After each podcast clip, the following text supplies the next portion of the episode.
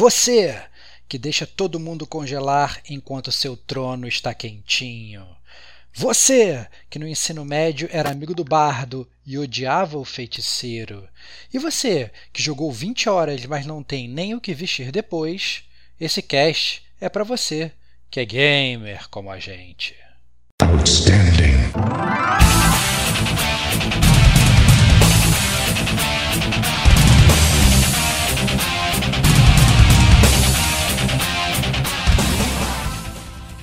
Rodrigo Estevão.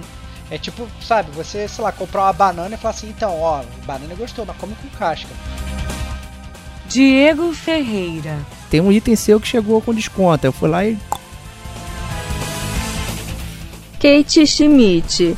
E quando eu fui voltar no meu personagem, ele já tava pelado.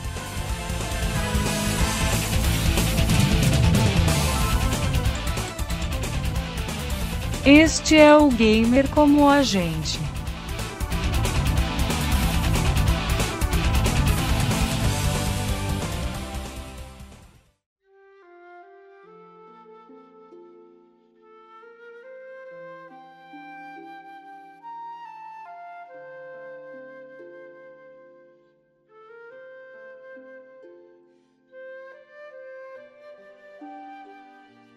Olá, amigos e amigas gamers, sejam bem-vindos a mais um podcast do Gamer Como a Gente. Eu sou o Diego Ferreira, estou na companhia de Rodrigo Estevão. Salve, salve, amigos do Gamer Como a Gente. Que bom estar de volta, mais uma semana, mais um podcast maravilhoso. Eu estou feliz, cara, estou feliz, adoro vir aqui e gravar, fazer podcasts jocosos, trazendo boas informações, falando dos jogos que a gente ama. Muito bom. Muito bom, também estamos aqui com Kate Schmidt. Fala amigos do Gamer com a gente e hoje falaremos, é, quer dizer, né? É detonando, mas eu não sei se eu detonei ou se eu fui detonada nesse jogo. Vamos ver. Isso, que mistério. até o final. Gente, gente do céu, que, que jogo será esse, né? Mas para isso, Stevox, você precisa explicar pra galera que tá chegando agora que atração é essa do Gamer Como a Gente. Não, a atração que a Kate está se referindo é uma atração muito conhecida pelos fãs do Gamer Como a Gente, os nossos ouvintes adoram, que é o Detonando Agora. Né? O Detonando Agora ele não é uma resenha full do Gamer Como a Gente, a gente tem nossos, nossos episódios de resenha full, onde a gente vai a fundo no jogo, tem zona de spoilers, né, chafurda tudo que a gente pode do jogo. Só que isso é um outro capítulo, não é o que a gente está fazendo agora, né? O Detonando Agora, para quem é, é, é, já escutou e para quem não escutou, né? É, é o episódio onde a gente fala sobre os jogos que nós estamos jogando nesse exato momento, né? Ou acabamos de jogar, né? Geralmente acaba funcionando como um, um cast de primeiras impressões, né? A gente fala mais ou menos o que a gente sentiu jogando, a gente não vai dar nenhum spoiler, né? O Diego gosta muito de falar que funciona como uma recomendação ou desrecomendação para o jogo, né? Então, assim, a gente é, é, se assemelha muito, na verdade, na época do colégio, né? Eu gosto de falar isso, né? Que a gente chegava lá na hora do recreio, e o seu amiguinho falava, ih, cara, que você tá jogando? Você fala, pô, tô jogando um jogo muito maneiro e tal, não sei o que. E aí teu amigo ficar maluco com o jogo que você estava jogando. E obviamente ele falava, não, mas eu tô jogando esse outro aqui. E você ficava maluco e tal, não sei o que. Então acaba sendo um pouco mais ou menos é, esse tipo de dinâmica, né? A gente, cada um aqui vai falar dos jogos que a gente está jogando. Justíssimo. Então acho que vou começar com você, Stevox, já que você tá tão empolgado, Excelente, né? Tá quer cara. falar com os amiguinhos aí. Eu adoro, cara, eu adoro, cara. então diz pra galera aí o que você tá detonando agora.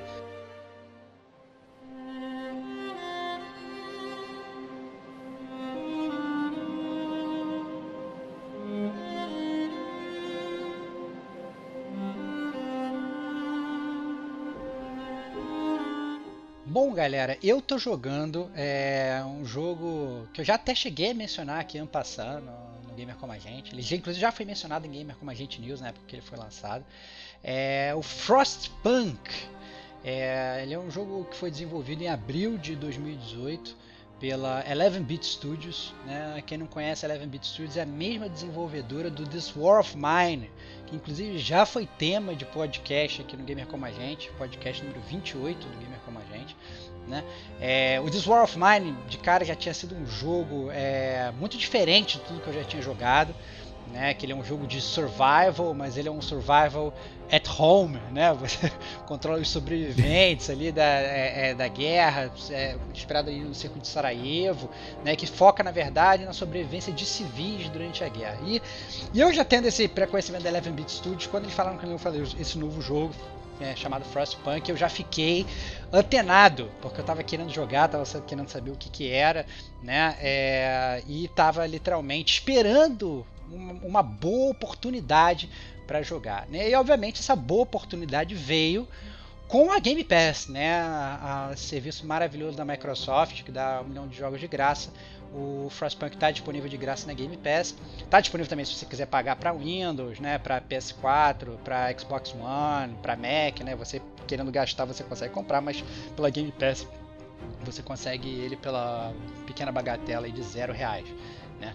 E, e o Frostpunk, na verdade, quando eu vi que ele estava disponível, foi rapidamente assim, eu fiz aquela, aquela triagem dos jogos da Game Pass, falei assim, quais são os jogos que eu tenho que jogar agora no primeiro momento. E o Frostpunk foi um que eu já botei, só não foi o primeiro, porque eu, eu, o primeiro que eu, eu botei para baixar ao mesmo tempo, o Carrion, que eu já falei no Detonando agora, e o Frostpunk, o Carrion é menor, baixou primeiro, então eu joguei o Carrion. É, foi o único motivo, porque senão o Frostpunk ele teria sido o meu primeiro jogo a, a ser jogado da Game Pass, né? O, o, o Frostpunk ele, ele é um jogo que ele, a premissa dele já me pegou de cara, assim. É, passa numa terra assolada por um inverno vulcânico. É, o inverno vulcânico, para quem não sabe, é um fenômeno é, pelo qual ocorre uma, uma redução da, da atmosfera global devido ao bloqueio de luz solar por conta das cinzas vulcânicas e gotículas de ácido sulfúrico. É, então você fica com a, a, luminosidade do Sol bloqueada, isso faz com que a Terra vá ficando cada vez mais gelada, cada vez mais congelada. Ou seja, resumidamente, no Frostpunk tudo virou neve, as plantações todas se perderam, milhões de seres humanos morreram, a, a sociedade humana ela está ali é, em frangalhos, essencialmente são um punhado de pessoas. Né? E aí rolou uma iniciativa do, do, dos britânicos, dos americanos, para criar uns geradores gigantescos né, na parte norte do mundo que seriam a base de novas cidades.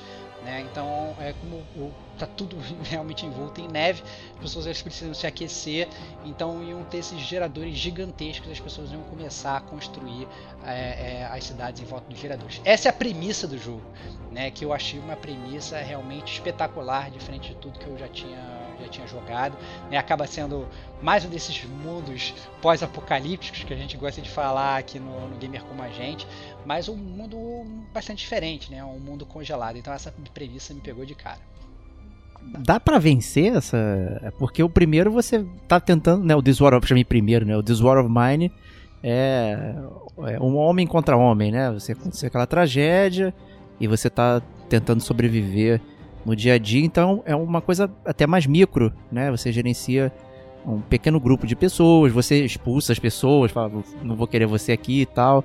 É, e de repente você tem agora uma cidade inteira, né? Um grupo de sobreviventes muito grande numa situação que é muito mais adversa do que aquilo que você estava enfrentando, né? E aí, dá para vencer essa brincadeira? Como é que você vence a natureza tá totalmente contra você. Cara, né? isso, isso achei a parada, a parada, mais legal do jogo, né? A, a, sua, a sua pergunta dá um gancho muito legal para aprofundar a história.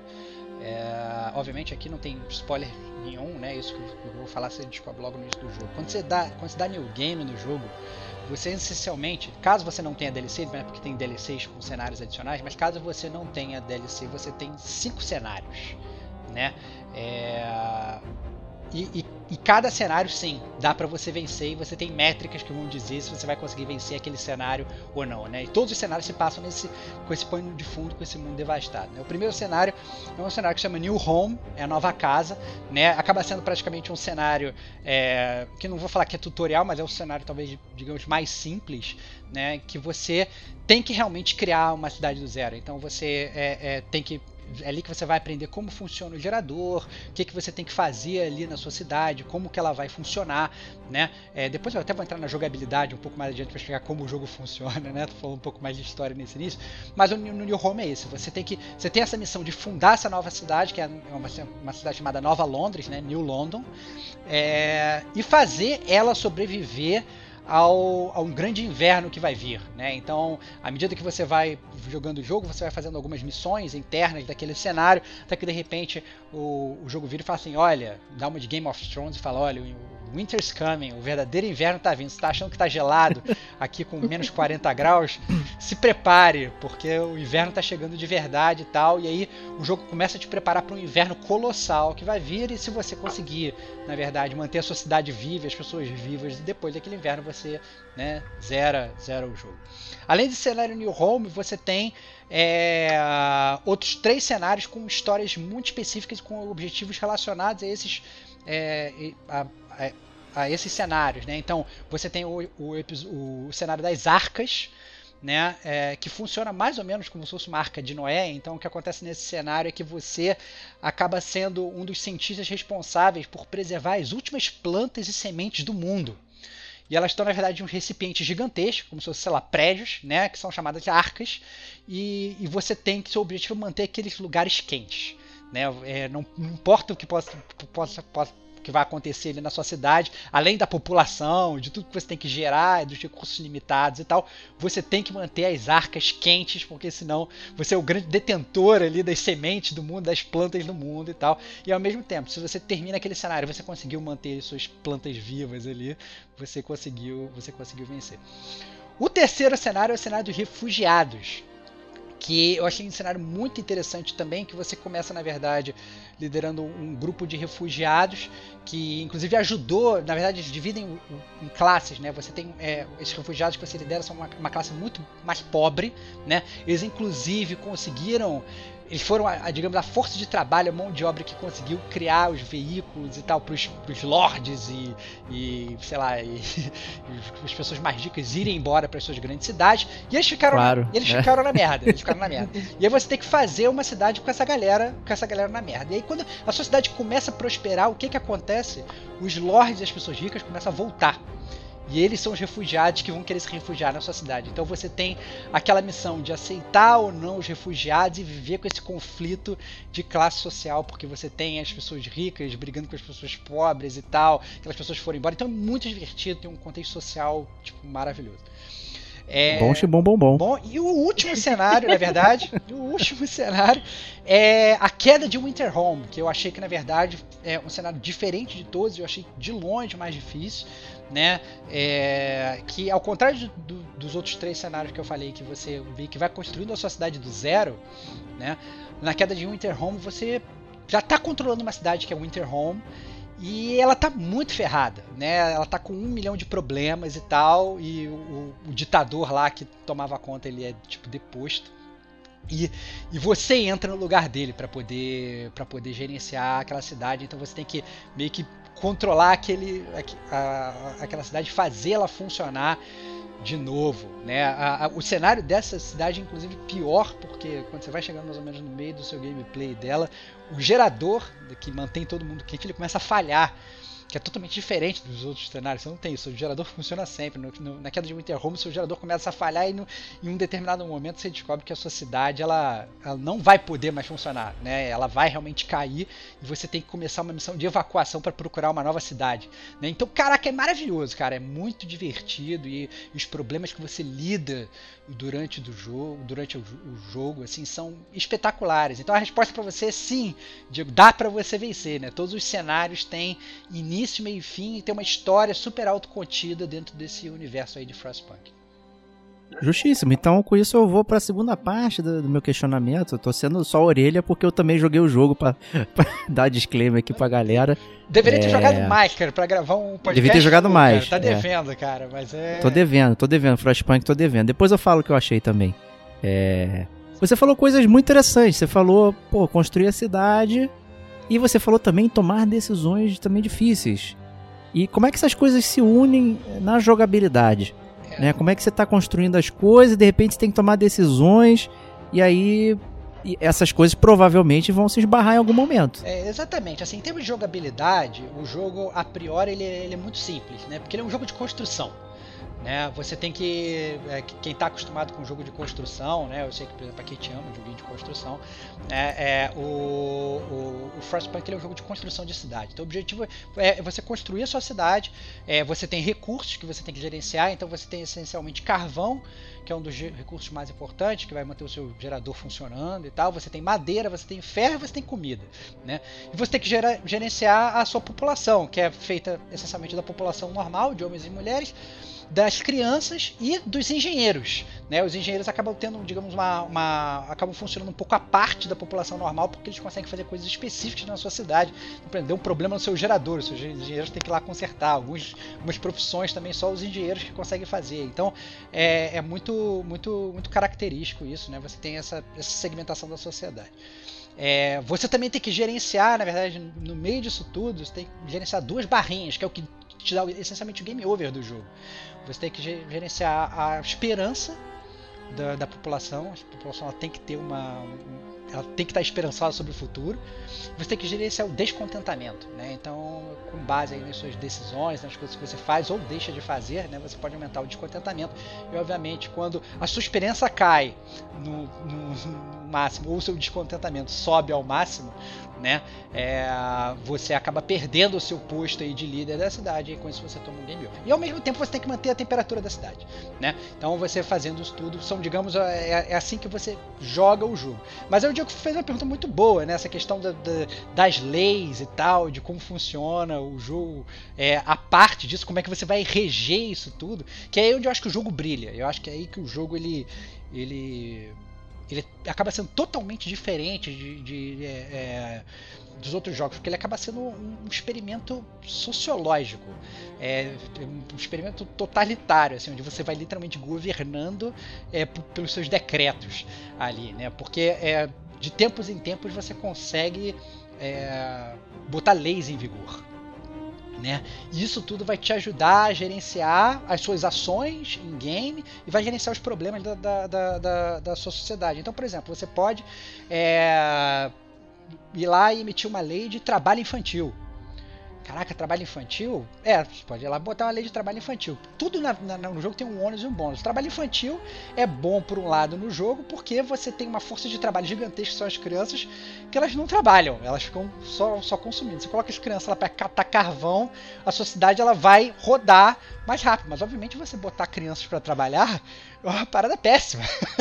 né? As pessoas vão ficar incontentes, crianças vão morrer, né? Você vai botar uma coisa desumana. E aí, vale a pena você, em prol ali da sobrevivência da sociedade, você ter, digamos, essa, essa, essa nova força de trabalho composta de crianças, né? Ou, ou, então talvez você pode botar uma lei, que a lei que, que, eu, que eu jogava sozinho, eu falava comigo mesmo, que é a lei dos contadores, que é a lei do trabalho 24 horas né? É, você, lei do financeiro, né? Que você pegava e falava assim, não, olha só, você vai trabalhar 24 horas por dia e tal, sei o quê.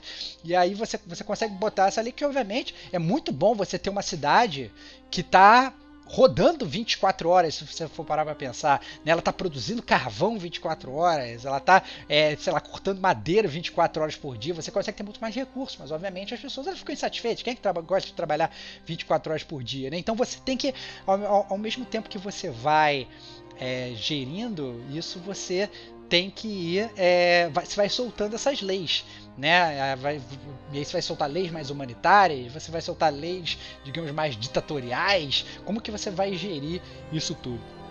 Em um determinado momento, inclusive, né, em todos os cenários, você chega a um determinado momento, que é mais ou menos no meio do cenário, que você tem que optar por duas grandes vertentes de leis. Né? Você ou vai optar pela vertente da ordem, que acaba sendo uma vertente, digamos, talvez até um pouco mais militar, ou você opta por uma vertente da fé, que é, é a vertente, uma vertente mais religiosa. Então, assim, todos, todos esses dois caminhos eles têm, é, mais uma vez, seus prós e contras, e você pode, digamos, ir para um, um, lado do bem ou um lado do mal dentro de cada uma dessas vertentes entendeu? De como você vai gerir. Então é muito, muito interessante, né? É, é, é um jogo assim que, que, que funciona muito diferente de todos os jogos de, nesse sentido que eu já joguei. Eu me diverti muito, assim, em vários momentos é, eu me vi assim é, desesperado, assim tenso como se eu estivesse, sei lá, jogando um jogo de ação ou vendo um, um, um, filme terrível que você fica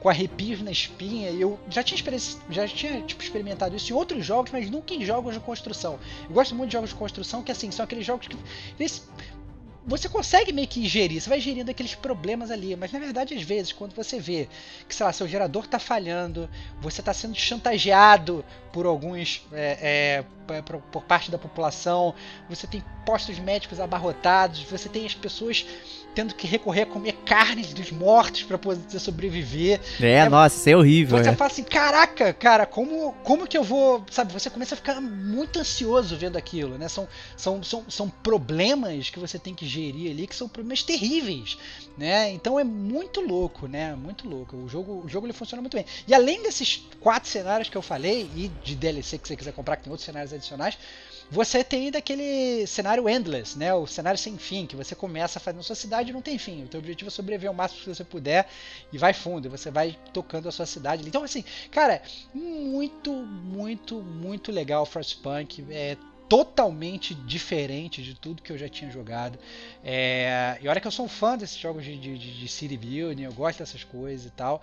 E o, o Frostpunk ele te deixa, na verdade, tão envolvido com aquelas pessoas e com as suas, suas ações e tal, que é, é, é difícil, cara. É, é difícil não. É, é, cada, cada lei que você vai jogar, você tem que ficar pensando horas. Ele fala, cara, como é que eu vou fazer?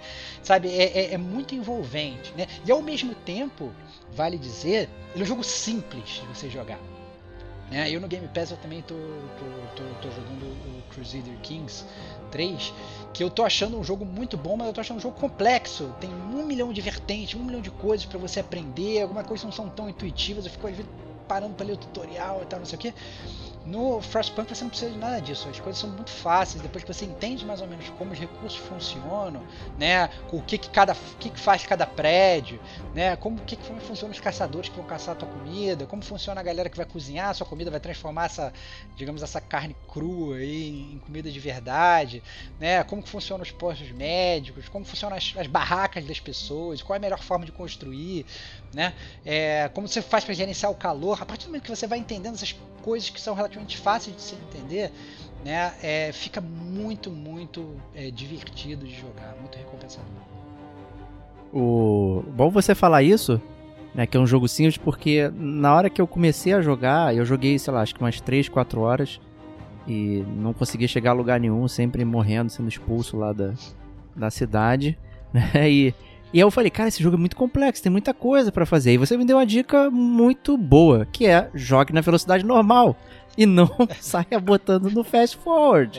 É, o jogo tem tutoriais, ele tem a caixinha de texto, ele tem lá tudo para você ler com tranquilidade. Mas a partir do momento que você acelera aquilo, você lê, mas não internaliza. E de repente você já tá tendo que tomar todas as decisões numa velocidade muito grande que a gente não tá acostumado, obviamente, no início do jogo. Então a primeira coisa que você sente vontade, pô, o bonequinho tá saindo da cidade, vai até não sei aonde para pegar o carvão. Deixa ele lá. É. Enquanto isso você tá pensando, isso, isso. né, de como como você vai fazer? Em vez de você botar vezes dois para ele chegar e voltar, mas nisso já surgiu um problema. Isso, exatamente. Que aí você, pô, não conseguia aprender sobre isso. Então, foi uma baita dica deixa no, na velocidade 1. É, é, você tem velocidade 1, você inclusive se jogando mais fácil, né? É, você consegue pausar o jogo. Né? Alguém então, falou mais fácil aí? Olha aí, pois é. Tá, tá. Você jogando no modo de dia que você consegue pausar o jogo, é uma. Sabe, você tem três problemas acontecendo ao mesmo tempo. Cara, dá uma pausa ali, pensa ali o que, que você vai fazer para resolver os seus problemas, entendeu? Pausa o tempo e, e, e, pensa e vê, né? Eu acho que é, isso realmente pode acontecer o que o Diego falou, que, que ele, ele, quando ele veio me falar dos problemas que ele estava tendo no jogo, não começa a surgir muita coisa ao mesmo tempo e tal. Eu falei, caraca, mas não faz nenhum sentido, né? Como que isso está acontecendo? Mas aí ele falou, não, é que eu estou jogando vezes 3, vezes 4 e tal. O jogo dele é o The Flash, então é óbvio, né? Os, os problemas começam é. a aparecer com profusão e você, na velocidade normal, você tem tempo para resolver os problemas. Né? Quando você coloca no mais rápido, você, sei lá, você vai construir, vai pensar, o que, que será que eu vou construir aqui? Nesse momento que você está pensando o que eu vou construir, já surge um outro problema. Aí você já, já se embananou, né? Então, já era. É, é. É, é, joga o jogo com calma e a partir do momento momento em que você é, é, entender melhor como o jogo funciona. Ah, não, minha, minha cidade aqui tá toda boa, tá tudo rodando bem e tal, não sei o que. Pô, posso dar um fast forward aqui, tá, tá de noite, eu sei que nada vai acontecer. Né? Tem várias coisas que às vezes você vai pegando durante o jogo. Eu no início do jogo, eu fiz um, por exemplo, eu, eu, eu comecei a, a, a, o jogo ele vira para você e fala assim no início, não, olha, você tem que ligar o gerador. Falei, cara, que eu tenho que ligar o gerador, tem que ligar o gerador que as pessoas estão morrendo de, de, de, de, frio e tal, não sei o que. Eu peguei, quando eu peguei um, um, carvão, eu já liguei o gerador. E botei o gerador no máximo, estourando. Ah, calor para todo mundo, todo mundo me louvando. Você é foda, Estevão. Caraca, trouxe calor e tal. Depois de uma semana já tinha acabado com todo o carvão da cidade. E, pessoas estavam morrendo de frio e tal. Estavam morrendo, estavam desesperados. Falei, cara, não, não pode ser assim. Né? Então aí depois eu percebi que tinha que ser com calma. no início eu passei tipo três ou quatro dias sem nem ligar o gerador. Eu ligava o gerador de noite, que fazia mais frio. As pessoas ficavam quentes durante a noite. Depois chegava de manhã às seis da manhã, eu desligava o gerador. E, então, assim, tem várias coisas que às vezes você vai, vai, vai aprendendo durante o jogo, coisas para você gerenciar os problemas que o jogo não te diz, mas você vai aprendendo com os erros, né? Isso eu acho muito legal. O jogo tem realmente tutoriais, como o Diego falou, ele te explica tudo que você pode fazer, mas ele não te explica a melhor forma de você fazer, né? Como que você ele não te dá a manha. Ele não te dá a né? manha. Que é o clássico de todo jogo. É isso, é você tem que você e você aprende com os seus erros, você aprende governando, né? Você isso eu achei fantástico, né? Você é um governador de primeira viagem, você vai, vai, vai, construindo sua cidade aos poucos, vai aprendendo aos poucos, assim. Eu achei maravilhoso, eu achei muito, muito diferente. O setting, né? Essa coisa pós-apocalíptica, essas coisas, as pessoas, né? Tudo, todas fodidas e você tentando gerenciar, eu achei puta, espetacular, sabe? É, no final do jogo você tem um final que é, é, é, é independente do final, obviamente não vou dar spoiler de final nem nada, mas ele o final do jogo é como se fosse um PowerPoint em que ele vai passando a sua cidade, assim, desde o início. Ele faz como se fosse um fast forward, assim, é, desde o início até o final da sua cidade, né, até como ela terminou. Então, é, vai, vai, mostrando as coisas crescendo e tal, e, e, mostra, na verdade, vão mostrando os bullets de coisas que você fez, o que você deixou de fazer. Cara, é super emocionante. Assim, é, é, é uma jornada, uma jornada maravilhosa. É, quem tiver Game Pass, então pode pegar de graça, acaba se tornando uma jornada mais maravilhosa ainda. Né? É, é, eu acho que é um jogo super recomendado. Eu sou muito fã da, da, da 11-Bit Studios. Eu acho que eles têm um pensamento não só de gameplay, mas também de como trazer certas sensações para o player que você não está acostumado, né? A angústia que você tinha no This War of Mine, essa angústia, esse medo que você acaba tendo no Frostpunk de, cara, será que eu vou estar tá jogando uma lei errada? Porque é aquele negócio, a lei foi assinada, ninguém volta atrás. Entendeu? Tá assinado, é aquilo ali né? Aquilo ali vai estar tá valendo até o final do teu gameplay. Então você tem que escolher bem e tal. E o legal é isso, é você aprender com erro. É você pega e faz ali, puta, essa lei aqui não foi muito boa, né? Como é que eu vou fazer no meu próximo gameplay? Como é que eu vou fazer na minha próxima cidade? Né? Ou como que eu vou, na verdade, aprender a conviver com essa lei ruim? Porque mais uma vez, tudo tem ônus e bônus, né? E essa lei pode ter sido ruim no primeiro momento, depois ela pode escalonar para uma coisa muito melhor. Então assim, puta, cara, assim, espetacular. Chegou a jogar, Kate, o Frostpunk, não? Não, o Frostpunk não. Eu baixei, mas eu não joguei.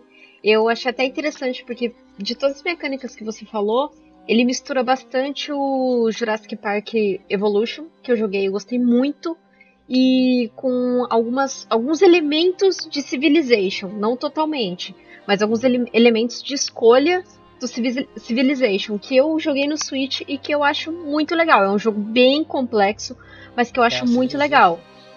É, ele, ele é, é mais no é, sentido daquele outro é, jogo que você citou, o King. O. Gender King é o King. É, é, Isso. É, é, então, o, o, o, Civilization, ele sempre foi um jogo muito complexo, né? O jogo, uhum. às vezes, Inclusive lá atrás, quando você comprar o jogo físico que vinha com o manual, o manual dele era mini bíblia, né? Era um, é verdade, de PC.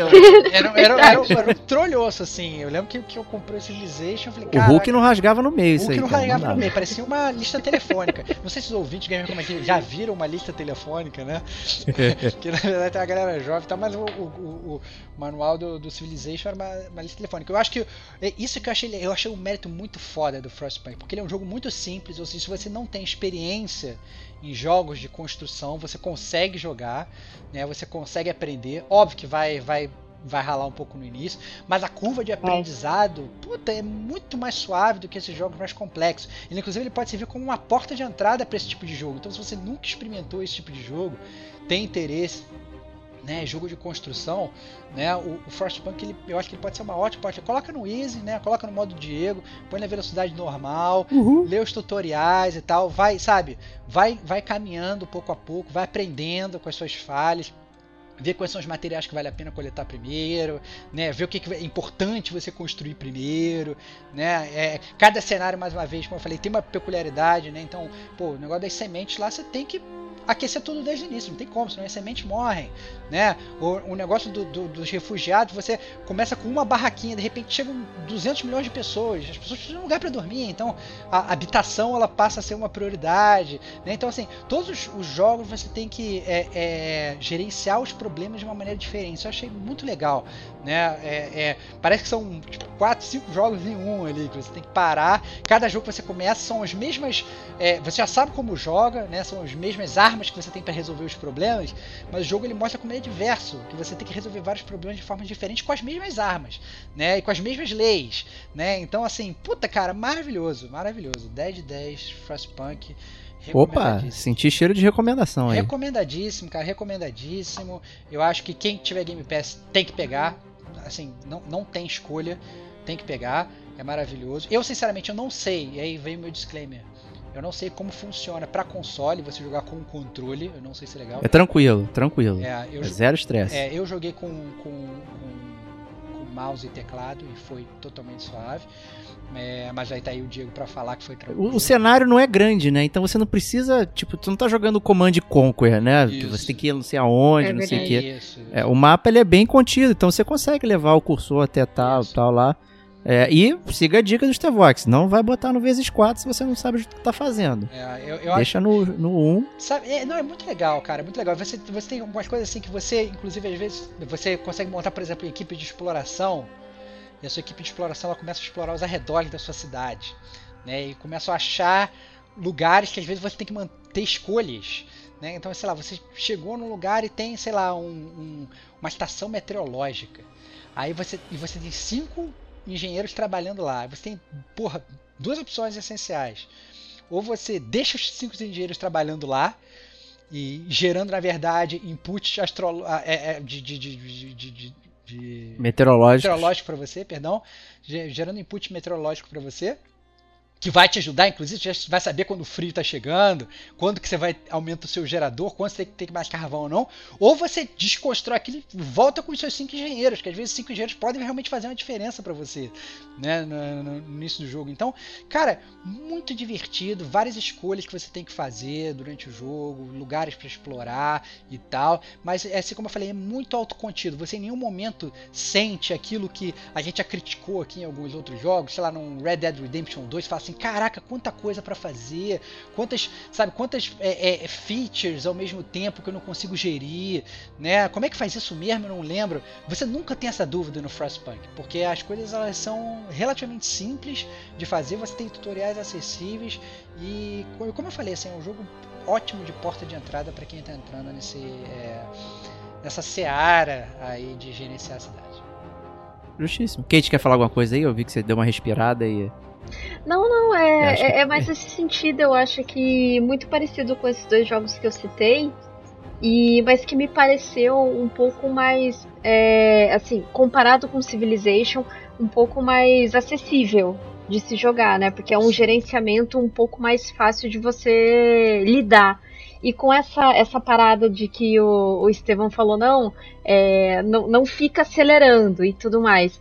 É, isso também serve quando a gente jogava SimCity, né? SimCity que no comecinho... Sim que a gente tinha que aprender aquelas coisas, colocar as taxações lá de prefeito certinho. E, e, se você acelerasse muito, você via que a sua cidade pegava fogo, vinha ET e, e era aquele caos total. o ET é muito bom. É, muito bom. E, ou se não faltava água em algum lugar. Então você, antes mesmo de você ficar acelerando muito, você tem que prestar muita atenção no que está acontecendo, né? Então eu acho isso, isso, isso é para todo jogo de gerenciamento. Você não pode querer dar um, um passo maior sem estar tá prestando atenção no que está acontecendo ali, né? É, principalmente né, até aquele Two Point Hospital, que a gente também tem um, um, um, podcast a respeito, que também é um gerenciador de hospital, que é maravilhoso. O Estevão falou sobre esse jogo e eu comprei ele no Switch. é muito bom. É, ele, é, ele tá numa versão super completa no Switch. E é a mesma coisa, você não pode ficar acelerando muito, que aí tudo acontece. Né? O banheiro quebra e tudo mais. Então é, é, era só ressaltar essa questão mesmo de jogar no, no tempo correto das coisas ali, do que está acontecendo. É, é, eu queria só deixar uma conclusão, Estevac, se você ah, me permite aqui. Por favor. Pra saber se tá, tô certo ou errado aqui. Eu acho que esse jogo sofre uma síndrome de XCOM. Né? Explico. Né? Em, de forma geral, os jogos de construção, eu, no meu entendimento, eu não joguei muitos e tal, não, não sou muito fã especificamente. Mas você se preocupava muito com prédios, com, com coisas, né? Ah, o encanamento, não sei o quê. E aqui você tem um fator, é o fator humano que está apressando isso para você. Né, o, o, o Sin City, a Kate mencionou, ah, faltou água ali. Foda-se, tu não, tu vê nada, tu só vê o carrinho rodando de um lado pro outro, tu não, não tem aquela sensação de que você deixou a, a, alguém sem água. Né? Não é um problema exatamente, mas ali você sente a pressão igual do XCOM, né? Que é um bonequinho, mas que é um bonequinho que você tá tão próximo que essas, as suas decisões importam muito, né? Eu acho que esse é um grande diferencial é, desse jogo e da, da empresa também que, que já fez o This War of Mine, né? Essa questão Uma. da proximidade. É, concordo total. As decisões são, são incrivelmente impactantes. Então, sei lá, você botou a, a sua galera trabalhando em, em, shifts estendidos lá, né? Então a galera não trabalha mais 8 horas. Você botou eles no crunch dos, dos desenvolvedores do, de videogame. Né? Você botou a galera trabalhando lá 12, 14 horas por dia para fazer a tua cidade rodar. Até que de repente tem um acidente na tua fábrica e, e um cara é, fica com a perna destruída. E você tem duas opções. É, você corta a perna dele fora ou você deixa ele com a perna dele explodida para tentar procurar uma solução, né? E aí cara, vira uma coisa muito pessoal. E ele, obviamente, ocorreu aquilo porque você forçou a barra, você não conseguiu gerenciar o, o, o, tempo da, da, da, da, da, sua produção. Então, assim, é maravilhoso, as decisões são muito boas, né? É, pô, um caos e tal, não sei o que, de repente o, o lugar onde o estoque lá onde você guarda a comida ele é roubado. E aí você descobre, você vai atrás, a população fica maluca porque era comida de todo mundo e tal. Você descobre que na verdade foi uma família carente que, que os filhos estavam morrendo e roubaram comida para sobreviver. E aí, o que, que você faz? Você perdoa eles, é, dando, dando na verdade uma ideia para todo mundo de que beleza, se você é uma, uma família carente, é ok roubar, né? E aí, obviamente, isso pode gerar outras coisas no futuro. Todo ou, mundo fica carente em um segundo, né? É, ou você, na verdade, é implacável, né? E, e, também não olha. Então, assim, cara, são, são decisões que você fica mexido quando você faz. Então, e tem milhões delas durante o jogo. Então, nossa, muito divertido. Todos os cenários são maravilhosos né, as decisões que eles te impõem, sabe? Eu acho que é, parabéns ali para Eleven Beat Studios. Eu acho que é, é, esses jogos que eles estão fazendo são jogos que fazem a gente pensar muito nesse fator humano, como falou o Diego. Então, é, sai muito fora da caixa do que a gente está acostumado, né, em todos esses jogos. Então, é, ainda mais nesse momento que a gente está passando de pandemia, que é importante a gente se preocupar com o próximo, que a gente tem que ficar em casa tal. Esse é um jogo que ele faz você se importar ali com os seus próximos, com os seus comandados ali. Você fica pensando ali o que, que é o que, que é melhor para a coletividade. O que, que eu tenho que fazer aqui para ser mais justo?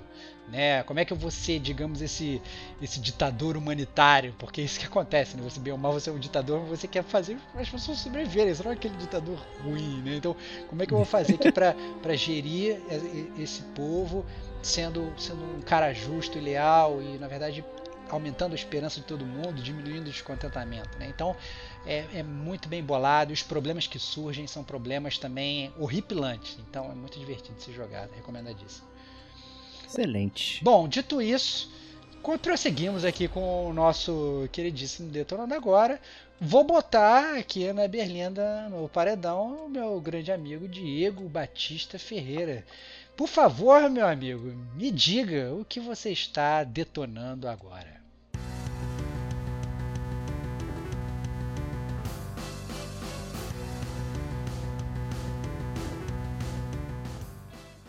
E eu lhe direi, prezado amigo Stevox, o que eu acabei de detonar faz nem uma semana direito que eu detonei o seguinte jogo, Wintermoor Tactics Club. Cara. É, cara, me explica. Cara, o, Diego, deixa, deixa eu só falar pra galera do Gamer Como a Gente aqui, off-topic. O Diego ele tem uma quantidade incrível de jogos secretos que ele não fala para ninguém. Ele joga, ele não conta para ninguém. Aí de repente ele vira e solta sabão. Não, acabei de zerar esse jogo. Como assim você zerou esse jogo? Você nem falou para ninguém que estava jogando esse jogo. Que jogo é esse? Da onde você tirou esse jogo da cartola? Você comprou, não falou para ninguém, jogou, gostou ou não gostou, sei lá, zerou o jogo. Que, que da onde você tirou esse jogo, cara? Que jogo é esse, cara? Essa é a oportunidade do Detonando Agora, né? Pra justamente trazer essas pérolas secretas aqui. É... A gente está devendo há um tempão um podcast sobre Final Fantasy Tactics, né? Verdade. E a gente já falou também de XCOM e tudo mais. Então é um gênero que eu curto bastante, né? E o último jogo que eu joguei, inclusive de Tactics, foi o, o Fire Emblem, né? Que também teve aqui um Detonando Agora, já falei dele aí no Level Up, também foi meu jogo do ano. É, então, assim, faz um tempo que eu tava devendo um jogo de Tactics aqui. Eu até comprei um, que é o Fell Seal. Tá guardado ali também, comprei na Steam. Ainda não joguei, porque ele é mais complexo. Que esse que é o, o estilo do Intermoor. É um Tactics para iniciante. Olha, olha aí. Olha é, assim só. como o Frostpunk é o, é o iniciante do, do jogo de construção, o Intermoor é o iniciante do, do jogo de Tactics. Né? Inclusive puxando muitas coisas de Final Fantasy Tactics Advance né, que é a premissa oficial do, do Intermoor é a seguinte, né, essa é uma escola, uma high school, né, a famosa high school aí, escola secundária, né, que na verdade ela é formada por clubes, né, então nos Estados Unidos é muito comum ter clube de xadrez, clube não sei o que, né, e essa escola tem clubes bizarros, como o clube dos detetives psíquicos, clube é, dos é, pessoas que gostam de cavalo, né? Não sei como é que é isso, né? Adoradores equinos, sei lá, né? E, e eles sofreram um problema muito sério porque o diretor proibiu cavalos na escola. Eles construíram um cavalo robô, né? Só para ter um cavalo, né? E você faz parte do, do clube dos RPGs, né? Do, então você né, tá lá no clube do D&D, na verdade no jogo é o C&C, Command Conquer, substitui, substitui Dungeons and Dragons por Catacombs. Né? e aí vira Catacumba, que é praticamente um, um sinônimo. Então, é, só que tem um problema muito sério. O, o diretor da escola ficou maluco. Ele falou: é, nessa escola não podem haver mais clubes, só pode haver um. E vocês vão ter que disputar a primazia para ser o Ultimate Club. Né? E aí a brincadeira é toda no bola de neve, porque você está no inverno, né? E aí você, em tese, vai jogar bola de neve na cabeça de todo mundo, que é como o Final Fantasy Tactics Advance começa. É verdade, né? é, tutorial, tutorial do Final Fantasy Advance é guerra de bola de neve, eu lembro disso. Guerra de bola de neve. Então trouxe essa reminiscência ali. É... Então era muito legal nesse sentido, né? Tem, tem aquelas coisas básicas, você tem já uma bagagenzinha, você já começa a pescar algumas coisas. A primeira semelhança também que eu vi foi com o do próprio South Park. Né? O que você já mencionou, principalmente o Stick of Truth, foi o que eu joguei, o outro não joguei. Né? Que, que é aquele RPG jogado na cidade que a pessoa enrola uma capa de. É, de, de, mesa, né? Toalha de mesa, né? Você finge essas coisas, então você está brincando muito com a imaginação. Então você está no seu clube de Tactics, é, vivenciando é, campanhas e tudo isso é fingindo, né? Então, cada personagem da vida real tem um, um bonequinho que na verdade não se move. É como se fosse um, um peãozinho que você vai se movendo no grid e você vai resolvendo as batalhas assim. Né? Inclusive a batalha de, de neve também. Né? Então você meio que simula a batalha de jogo de neve como se estivesse jogando né, uma campanha ali de 6C né, do jogo. Nossa, então já, a premissa básica é essa. Já tem várias dúvidas, na verdade. Sabe, que eu, sabe que eu sou muito fã desses jogos de, de, de, de Tactics né? Sou fã de, de XCOM, eu sou fã de Final Fantasy Tactics, sou fã desses combates táticos, né? Esses grids isométricos que você tem que pensar e tal.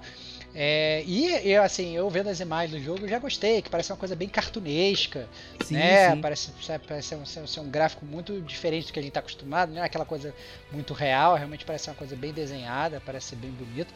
E eu queria, na verdade, saber, né, além disso, né, desse detalhamento de gráficos, eu percebi que tem um, um preciosismo muito legal com os personagens, né? Você tem personagens bem caracterizados e tal.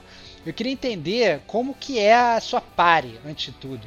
Né? Você é, tem uma pare fixa, você pode ter mais personagens, você tem personagens secundários, tem personagens opcionais, você tem side quest, você não tem side quest, é uma coisa linear. Como funciona a sua construção da sua, da, da sua party, do seu time que vai lutar ali na, naqueles, é, naquelas batalhas, né? Pergunto especificamente porque eu sou muito fã do Final Fantasy Tactics daquela cultura de jobs né? De você sim, tem um personagem, sim. mas você consegue, digamos, mudar a profissão dele. Então o personagem fica mais ou menos customizável, tem habilidades de empregos diferentes, entre aspas, né? Eu queria saber como é que funciona isso nesse jogo. Ele chega a ser complexo assim? Ou ele é mais simples, no sentido de cada personagem só faz uma coisa? Cada personagem só faz uma coisa, tá? Até pra ser bem direto. Ele é bem mais simples. Então você começa com três, que é a Alicia, o Colin e o Jacob. Né? Eles são os únicos do, do clube de Tactics, né? A Alicia, ela faz um Black Mage, né? O Colin um paladino e o Jacob um, um ladrão, né? E aí cada um tem o seu nome e tal no jogo. É, o, o, Jacob é o mais lazy, né? Que o personagem dele é, é ele poderia ser traduzido como ladrãozinho, né? E aí, né? ele é tão preguiçoso que ele manda essa. Ele é antissistema, odeia, ah, odeia o diretor, não sei o que, ele tem toda essa veia. O, o, o Colin é o digamos, o nerd tradicional que a gente já conhecia, soft bullying dos caras atletas, não sei o que. E a Alicia, ela é a pessoa que acabou de chegar na escola, ela tem né, uma escola de rico, não sei o que, ela já começa a ter esses problemas e ela adora escrever.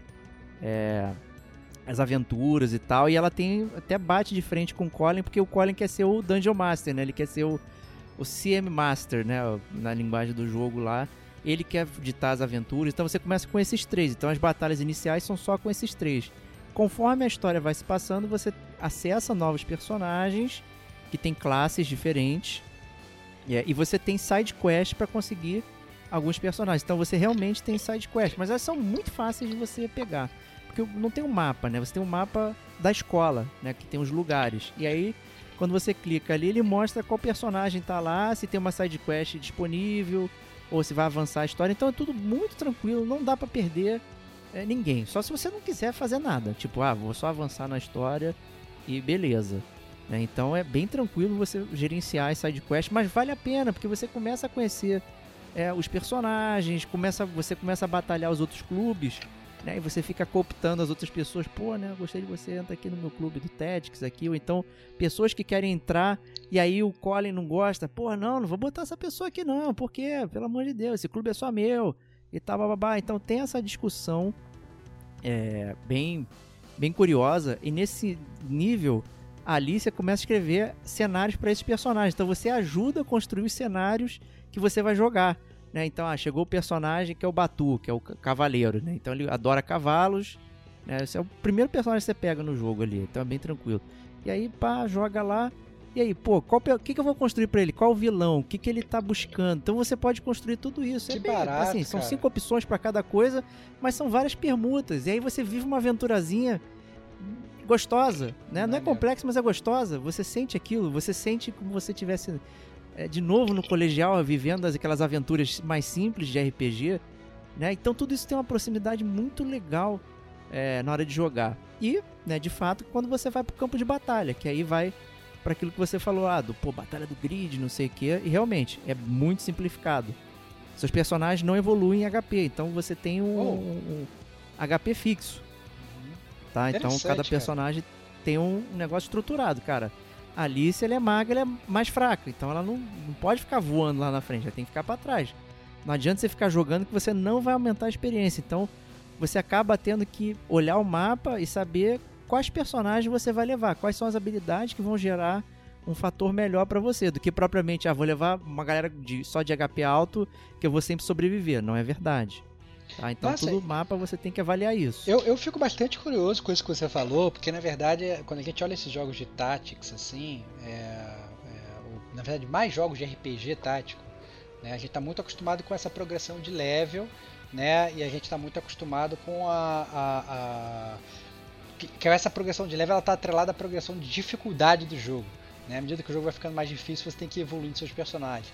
Tem alguns jogos realmente que não são assim. O próprio XCOM ele é assim, né? Ele, ele, ele é tão bem desenhado que você não precisa disso. Eu acho que para os jogos eles não precisarem disso, eles precisam ter um desenho muito bom. Sim. É porque assim, você. O, o teu, ou seja, o personagem que você joga a primeira missão do jogo com aquele HP, Ele tem que ser capaz de ganhar a última missão do jogo, com aquele mesmo HP, Sim. entre aspas, né? É, e ao mesmo tempo, você tem que jogar o jogo todo ainda se mantendo entretido. Ou seja, né, é, é, é como que você vai gerar toda, digamos, essa curva durante tantas horas? Aí eu não sei, você pode falar quantas horas mais ou menos tem o jogo, você falou que jogou até o final, né? Quanto tempo dura esse arco? Como é que funciona esse loop de gameplay a ponto de você se tornar, continuar ainda entretido, né? O jogo é bem desenhado a esse ponto, de, dele, dele continuar te cativando com batalhas que você realmente tem que pensar, né? Porque você fala assim, é meio fácil, mas é, o, se o jogo é fácil, automaticamente eu pensaria, ah não, eles vão botar um negócio de level, você, qualquer coisa se ficou difícil, você sobe teu level. Mas a partir do momento que você fala assim, não, o jogo é fácil, mas você não sobe level, ele passa a se tornar um jogo muito técnico. Então eu fico até surpreso com isso, cara. Interessante essa, é, que você é. tá falando. ele é um pouco mais técnico porque não tem batalha aleatória, né? Então você Entendi. tem. É, a main quest é você vai jogar bola de neve com os outros clubes e vai ganhando. Né? E você tem é, a parte por trás é ali que você trabalha os personagens, que é vivendo as aventuras do, do clube, né, do Tactics. E aí você vai rodando as campanhas, né? E, e toda vez que você faz isso, você é, ganha habilidades novas. A partir da metade do jogo, é, você ganha uma especialização. Então, vários personagens têm lá habilidades de, de ataque, de defesa e de tactics, né? E aí, quando você junta habilidades que são do mesmo grupo, você ganha uma especialização diferente que te dá outra habilidade. Mas tudo isso é muito simples, não é complexo. Né? As permutas não são muitas, mas tudo aquilo te dá um desenho diferente no, na, na, no jogo. Pô, a, a, a Alice, Alice, ela tem um, um, um, golpe que é de combinação, que é de fazer link. Então você pode ativar aquilo e linkar um, um boneco com outro. Então o, o tiro dela vira, é, vai passando por grids. Mas você pode também cancelar isso e botar um, um concentrado. É uma habilidadezinha boa. Você pode fazer passar por, através de amigos. Então você, você pode posicionar um personagem seu que ele vai fazer um combine para passar o, o, dela. Mas aí você pode alterar também. Fala, porra, não gosto de trovão. E aí você pode alterar também com a habilidade, ele vira fogo. E aí pega fogo no mato em volta. Então você cerca o inimigo que fica preso dentro do, de uma estrutura de fogo. E agora? Pô, agora se o cara não sair dali, ele vai ficar pegando fogo. Então tudo isso é, é, bem tranquilo de você gerenciar, só que seu boneco em estatística ele não evolui. Você ganha novos poderes Entendi. e você vai aprendendo a fazer essas combinações, essas coisas. E como você ganha novos personagens. Você aumenta a quantidade de combinações que você, você pode aumenta, fazer. cara. É, porra, tu, tu, tu ganha umas paradas assim bem legais, tu faz uns combos que tu não acredita. Pô, quando eu peguei o cara do cavalo, mano, o cara sai daqui para lá em linha reta, igual xadrez. Entendi. Ele dá um galope que é linha reta. Então você tem que estar tá posicionado dessa forma em linha reta é, para pegar. Aí o, o, o, o, Rogue, ele tem vários ataques de jogar o, o, boneco longe. Então ele te dá um bicão, o, inimigo vai longe. Mas se ele estiver longe, ele pode jogar um arpão para trazer perto. Entendi. Né? E, e, e, tudo isso você vai gerenciando. E você pode posicionar, porque o Paladino ele tem um golpe que dá em 360. Então você posiciona os inimigos, dá um 360. Então tem estratégia, só que tudo é muito simples. No sentido de que eles estão replicando um jogo que é um jogo mais infantil. Jogo de criança. Né? Que eles estão vivenciando de Tactics, né? Uhum. Aquele RPG, Aventuras Fantásticas, né? aqueles primeiros que foram escritos que a gente acompanhava, estão acompanhando também. Então não tem regras complexas nem nada, mas ele tem uma variedade tão interessante que dura bem até o fim do jogo. É um jogo de 6 horas. Eu joguei acho que 6 horas e meia. Uhum. Fiz toda a side quest, tudo tranquilo. É, resolve tudo. E é isso aí, cara. Fica. Porra, eu achei demais. Cara, acho que compensa. Muito legal, eu, eu fiquei até empolgado. Só me resta uma única dúvida pro, pro jogo. É, eu queria saber aonde que você jogou, cara. Plataforma, preço, essas coisas. Eu acho que isso é importante também pro, pro gamer como a gente conseguir é, né, dar o pricing point dele. Porque, por exemplo, eu não vi esse negócio na, na biblioteca de console. Né? Eu não sei se está disponível para console ou não. Né? Como é um jogo meio obscuro, né? como você mesmo falou, tirou ele do nada. Chegou até a mencionar que é, o jogo que você procura na Wikipedia não tem, você fica meio preocupado, não né, tem, cara? É. Pois é, fica meio preocupado. Então, assim, como é que. É, como é que se eu quero jogar o, o, o joguinho, como é que eu faço? Eu, eu, ó, eu joguei ele no Switch, tá, gente? É, mas ele tem. Tá tudo, tá? tá no, no PS4 agora ele tá 104 reais. Hum. Tá? No Switch, eu, eu acho que eu paguei bem menos, tá? Porque eu, eu fiquei acompanhando. É, botei ele na. Lista na wishlist e fiquei acompanhando. Quando chegou lá, ah, tem um item seu que chegou com desconto. Eu fui lá e cravei. Eu acho que eu paguei 13 dólares, certamente menos que é, 104 reais. Claro, claro. Eu acho que é um preço muito bom, 60 e poucos reais. Que deve ser o preço do Steam até. Tá? É, mas cento e poucos, aí eu acho que ele não tem a complexidade que vai gerar novos replays e tal, então você vai jogar. Vai jogar uma vez, vai estar de É. boa também. Tem isso, né? Vai estar de Qual- boa, você vai ser feliz. Qual que é o Vai nome dele? feliz. Wintermoor Tactics Club. E pô, tem um mistério maneiro, tipo. Vou deixar uma aguçada aqui. né? Você começa a, tá mais a jogar e ganhar dos clubes, e de repente os alunos começam a desaparecer da escola. Eita! Olha aí, cara. É, mais tá barato é na eShop México. Aí, ó. Olha. aí. 109,52. Ainda assim, é 109 Mas ele já reais, pô. chegou a 60 reais. Aí, eu paguei 60. Então é só ficar de olho. Se você tem computador, pega na Steam. Se tá no- nos consoles, dá, dá uma esperada pra, pra pegar. Esse é o jogo pra jogar deitadão, mano. Porra, tu fica deitado. De E boa, é né? bonito. Entendi. Pô, de boa. Só Caraca, pela eu fiquei muito- acessibilidade que você falou que ele é, eu já fiquei super interessada, porque eu sou assim É. também. Eu, eu sou super acessível. Não, é jogo que você não precisa ficar pensando tanto, né? Você escolhe ali, você posiciona e, e dá o play, sabe? Então. não vou te negar, não. Tem que pensar, tem que pensar um pouquinho. Não é só assim, não. Mas também não É, é, tão mas nem quanto tanto quanto se você É. comparado a um jogo mais assim, tático. XCOM, realmente, né? Isso, dar entendeu? É. Então, o jogo é tão relax, ele, ele quer ser tão legal que ele tem um modo é, sem morrer, não tem morte. Você pode jogar o jogo inteiro. Aí, no-. É pra justamente pegar as pessoas pra cultivar. Pô, vamos. Pô, os jogos táticos são muito maneiros. Então você tem lá o No, no, no Die, né? No Deaths. Então você, o seu personagem nunca morre. Ele fica lá e, você não, não perde o jogo. Você ganha todas as batalhas automaticamente, né? Só basta tirar o HP. Você pode alterar a dificuldade. Você pode botar seu HP em 50% do original e do inimigo 200%. Então você pode criar o seu desafio customizado também pra, pra trabalhar. Então é assim, cara, é muito maneiro. Muito maneiro mesmo. Recomendo fortemente, cara. Se tiver um precinho bom, você gosta de jogo tático, tá afim de relaxar porque ele não é estressante, pô, vai fundo. E tem um mistério maneiro. Alunos desapareceram da escola. Excelente. Cara, quando começou isso, eu falei, meu Deus, eu preciso jogar mais, eu preciso jogar mais. Eu acho que eu joguei, eu joguei assim, duas horas, assim. Ah, tô gostando, de repente começou a esquentar. Eu falei, não posso parar mais. Joguei quatro horas direto, assim. Que isso. E atropelei o jogo. Muito legal, cara. Fiquei bastante curioso, né? Sabe que eu sou fã de jogos táticos. Eu acho que foi isso que você falou, é monitorar o preço, né? Quando chegar no precinho, um price point maneiro. Pra- se bem que É. você para pra comparar, hoje qualquer jogo é no mínimo 100 pau. Né? Você vai pegar É, isso que é Blockbuster, foda. você vai pagar 400 pau. Então, assim, você Exato. pega um jogo que você sabe que é maneiro, que vai ter uma diversão legal por 100 reais, acho que isso vale até a pena, né? Então, é, vale pra galera monitorar aí mais essa dica do gamer como a gente. Com certeza. A única coisa que eu não lembro, não lembro mesmo de verdade, é se tem em português, tá, gente? Eu não lembro. Tá? É uma falha minha aqui, eu não realmente. não- Se bobear, se- talvez eu tenha até jogado em português e nem me dei conta. Né? Fica aquela coisa natural ali, eu não percebi, tá? Então acho que a, a única coisa a ser checada é isso. tem, tem, isso, tem em português. Tem? Acabei Aí, de checar aqui, tem. pronto. Excelente. Então, manda brasa. Né, Já que a Kate falou isso pra gente, Kate, com muita. Ah, o que você está detonando agora?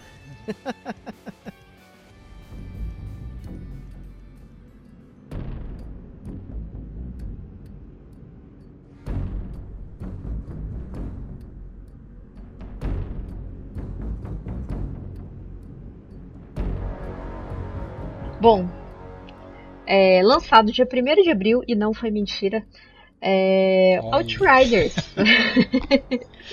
Como uma boa Olha, fã cara. de Destiny e de Division, de Looter Shooter, comecei a jogar Outriders, que é um RPG shooter, né, que até então, assim, eu não tinha tanto conhecimento desse jogo. Pra ser muito sincera, eu só fiquei sabendo mais dele perto do lançamento dele, que, que foi agora recente, em abril, e que acho que ele foi até adiado. Ele ia lançar um pouco antes mesmo, mas ele foi adiado. Lançou agora, ele lançou pela Square Enix junto com a People Can Fly, né, que é produtora do Bulletstorm. Não sei se vocês jogaram Bulletstorm, que acho que é o, o jogo mais assim ok deles. em comparativo com os outros jogos que eles fizeram. E. É o bom, FPS que dá chutão, né? Chute na cara, né? O Bulletstorm. Né? É, é, o Bulletstorm, ele é... Ah, eu gostei do Bulletstorm, mas assim, ele não, não é tão, tão fácil. Enfim, mas o Outriders, ele tem até uma história interessante. Né? É um ambiente pós-apocalíptico, ó. No, eles passam ali nos anos acho que 2100 e alguma coisa. E assim, o planeta ele foi destruído e daí os seres humanos eles estão buscando um outro planeta para habitar, né? Não basta destruir o nosso planeta Terra, a gente tem que destruir outro claro. planeta. Então eles estão buscando aí outro planeta para habitar. E eles encontram um tal planeta chamado Genok, que é a única esperança deles de refúgio e tal. E eles mandam acho que duas ou três equipes de reconhecimento, né? Para saber se esse planeta é realmente habitável, se pode mandar as outras pessoas. E daí você tá entre essas pessoas que, que chega ali nesse planeta e o planeta aparentemente é bonito e tudo mais. Ah, eu acho que rola aqui.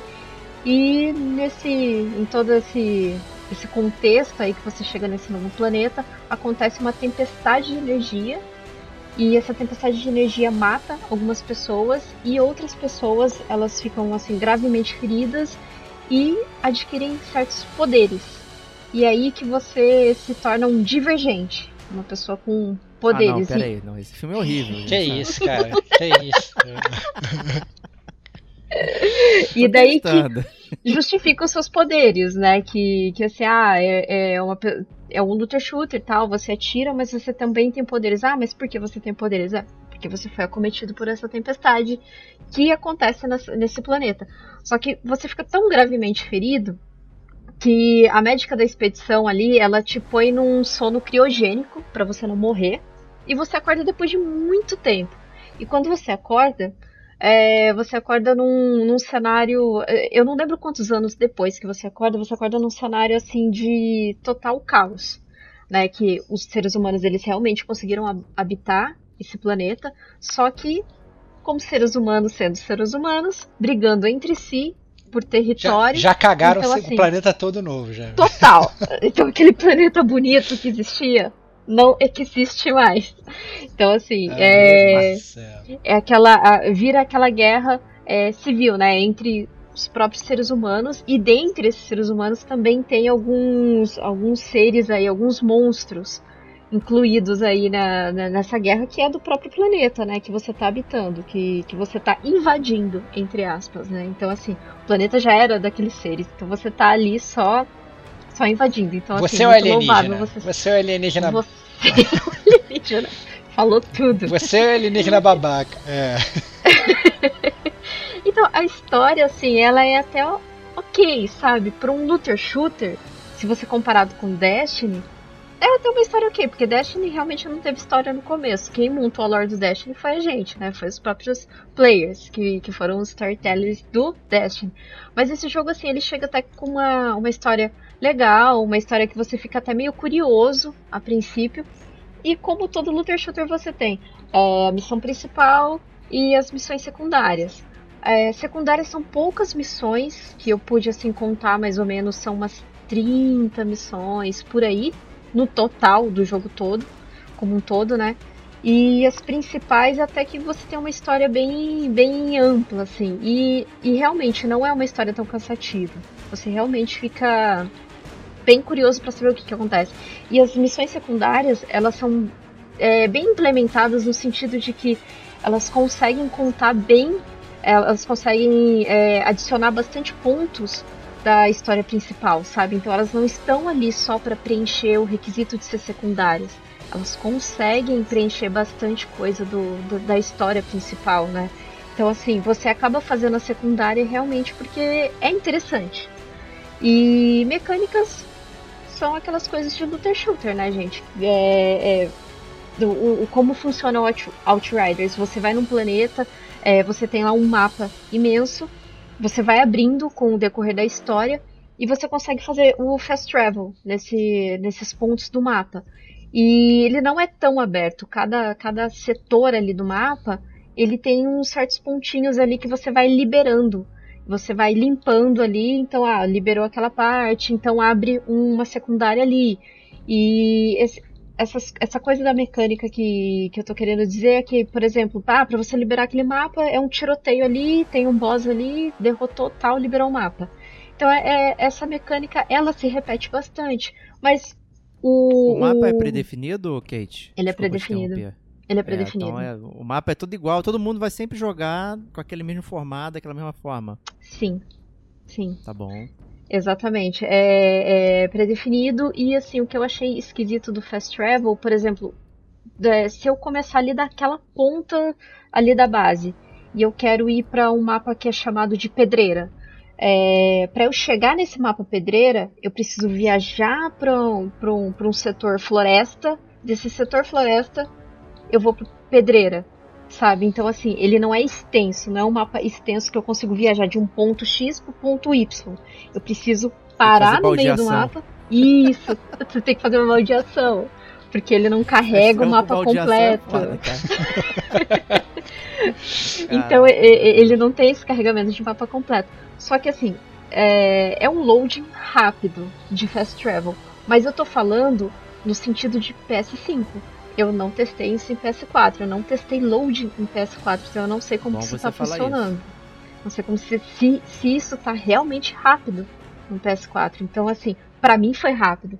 Para mim, os fast travels foram, é, foram tão rápidos que eu não tinha tempo de pegar o meu celular. Porque a gente, aquele fast travel a gente sempre pega o celular, né? Tá loading, né? Eu vou dar uma visualizada aqui. Então, é, era uma que, questão assim, de segundos que eu não conseguia pegar o celular. É, nesse quesito, ok, show. É, agora, no, o, o quesito assim, tiroteio, super satisfatório. Achei Tem cover? Bom. É cover também? É cover. cover é, é, ele é muito parecido com é, Division. Ah. O, a questão do tiroteio é parecido com o Division porque é em terceira pessoa. Ele não é FPS como pr primeira pessoa do Destiny. As coisas que você repara muito do Destiny é, é o menu de gerenciamento de equipamentos e armas. É muito parecido com o Destiny. Muito parecido assim. Bastante parecido. Igual. Então, igual. Pior a interface. é total igual. Total igual. Você, caraca, é Destiny. E daí é, é muito inevitável. Tipo, é, uma hora do jogo você pensar, putz, isso aqui é um Destiny e um Division. É muito inevitável. Só que com o decorrer do jogo, você vai começando a, a desapegar desse, dessa comparação. Por quê? Eu, eu digo isso porque porque você combina muito tiroteio com as suas habilidades, porque o countdown das suas atividades, da, das suas habilidades, o, o, assim, o recarregamento das suas habilidades é muito rápido. Então você consegue combinar de uma maneira muito legal o seu tiro, o, o tiro com as suas habilidades, sabe? E, e as suas habilidades elas não ficam só é, por exemplo, ah, você tem três habilidades e você usa três habilidades. Ao decorrer que você vai upando o seu personagem, você vai liberando mais outras habilidades. Se eu não me engano, são. É, são oito no total, assim, e você pode usar três. Então você equipa três e você pode. Você pode ir usando entre essas oito, assim, sabe? Então, assim, é, é, bem legal porque no sentido assim, tem uma habilidade que o seu tiro fica mais forte. Eu tô jogando de Pyromancer, você tem quatro. Você tem. Você Classe. pode escolher entre quatro classes. Só que você escolhendo uma classe é igual o Destiny. É aquela classe até o final do, do personagem. Você não pode mudar. Mas você pode montar até cinco personagens. Ali você tem save para cinco personagens. Então, é. assim, é, é, eu tô jogando de Pyromancer, tô gostando. Que o Pyromancer é, ele é focado em fogo. Então eu tô, tô gostando bastante. Ele é, ele é uma. De todas as classes, ele é a classe mais assim, nivelada no sentido de você recuperar a vida e de dano.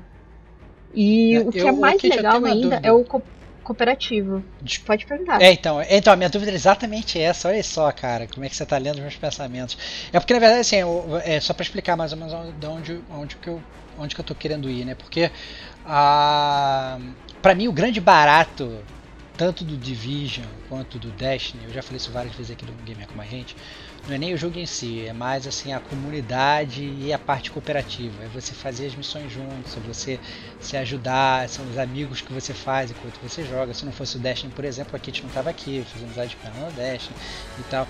Então assim, eu acho que é, é, tem, tem essa questão da comunidade que é muito boa e do que, que você pode fazer em comunidade. Né? Então, esses jogos que a gente já citou, lá no Division, por exemplo, você tem a Dark Zone, que é uma parada que ele é cooperativa, ao mesmo tempo ele é PVP, é uma tensão é, máxima e tal. No Destiny você tem as raids, que são as absurdas e tal, exige uma tática muito grande, uma parte cooperativa muito grande entre os personagens.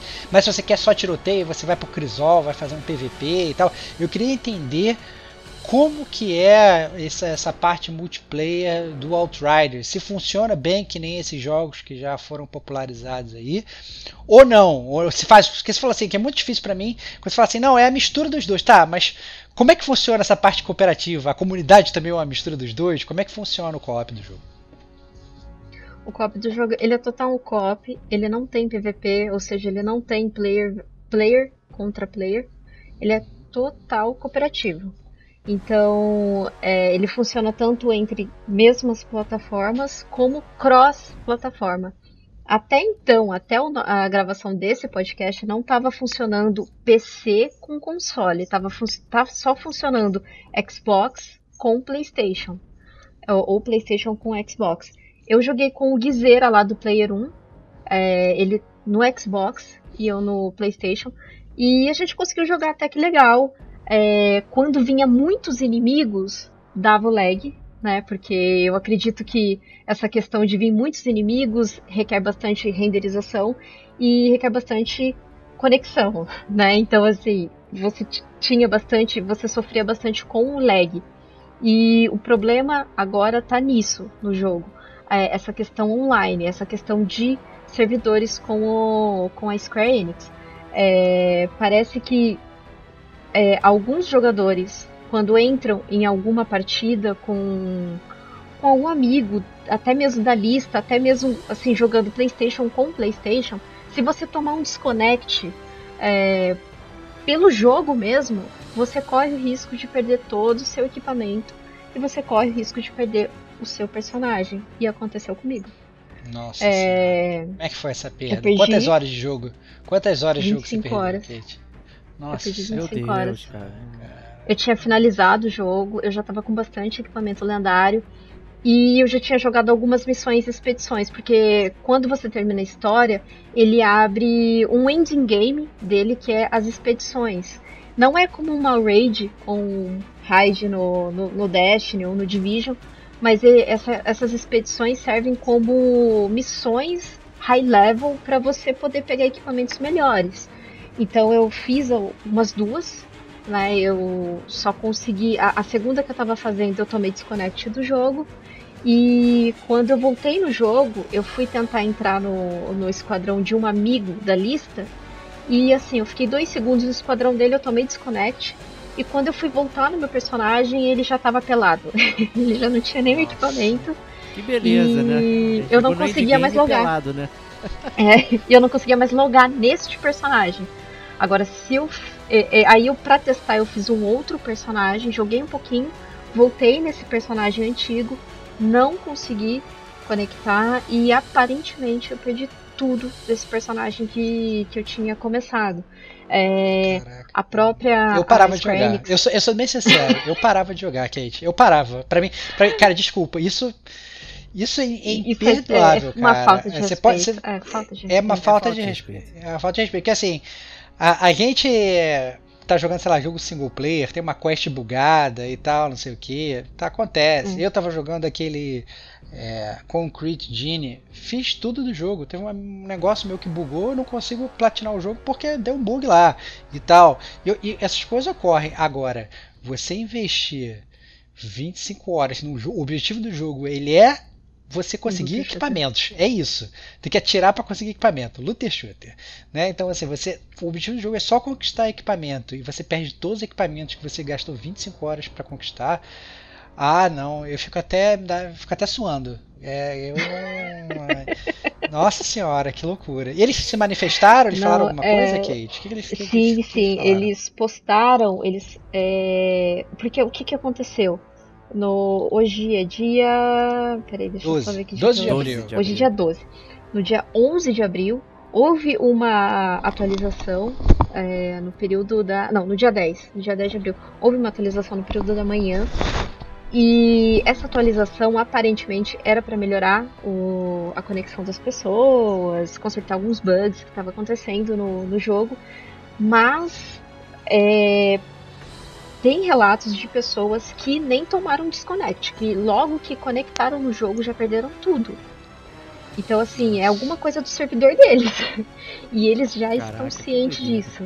Eles estão cientes, no entanto, que eles até postaram um Twitter dele no dia de hoje, no dia 12, falando que eles estão sabendo desse bug que está acontecendo e que eles estão fazendo de tudo para que as pessoas tenham seus equipamentos de volta e que mesmo na, na, no dia que lançou o jogo, no dia primeiro, que também teve esse problema de conexão, mas não teve esse problema de perder equipamento, só o problema de conexão. É, no entanto, que você fica na tela de menu, assim, às vezes até 5 minutos para conseguir entrar no jogo.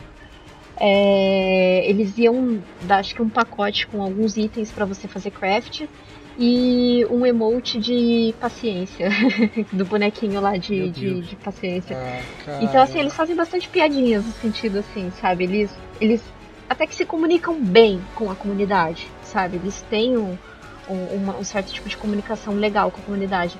Só que é isso, né, gente? Assim, você. O jogo custa 280 reais. Você investe lá 30 horas do seu tempo. Eu vi em algumas pessoas relatando no próprio tweet deles falando que investiram 90 horas. Então assim, é complicado, porque para um jogo online você tem que você tem que ter um, um fermentar uma comunidade ali, né, nos primeiros dias, para você, porque é um jogo online, um jogo online depende de outras pessoas jogando. Se você sabe, desanima essas pessoas, decepciona essas pessoas, elas vão embora, elas não vão jogar mais e não vão mais acreditar no jogo, muito menos na, na, na publicadora. Na publicadora não, que a Square Enix é imensa, mas acho que é People Can Fly, que é, que é uma das, das desenvolvedoras. É, é complicado, sabe? É um jogo assim, até que eu gosto de looter shooter, eu tava até me divertindo, mas poxa, depois disso não tem nem o que você falar, né? Não tem nem como você defender um, um jogo desse de 280 reais. Não, então, não assim, dá, meu. Ah, eu ia ah, te perguntar o, o que, que te chamou a atenção é, para pegar esse jogo, especificamente. Né? Eu entendi é. que tem, tem as coisas que você gosta, né? Eu gosto do uhum. eu gosto do bate-papo, é, tudo mais, só que ainda assim são né, quase 300 mangos. É, é sempre bomba, né? É sempre essa bomba. É, e, Mas... Assim, eu entendo é. o vício, tá, gente? Eu não tô. Eu também cometo erros assim e tal. É, mas é, tipo, saiu um de graça, esse aqui, o Remnant from the Ashes. As que tá descrevendo, é. eu tava pensando em várias coisas ali, que é realmente um template é, muito já utilizado na indústria e pagar full price assim e com esses negócios, né? Então eu queria saber, né, o que, que te motivou, a, o que, que te chamou a atenção para você pegar ele?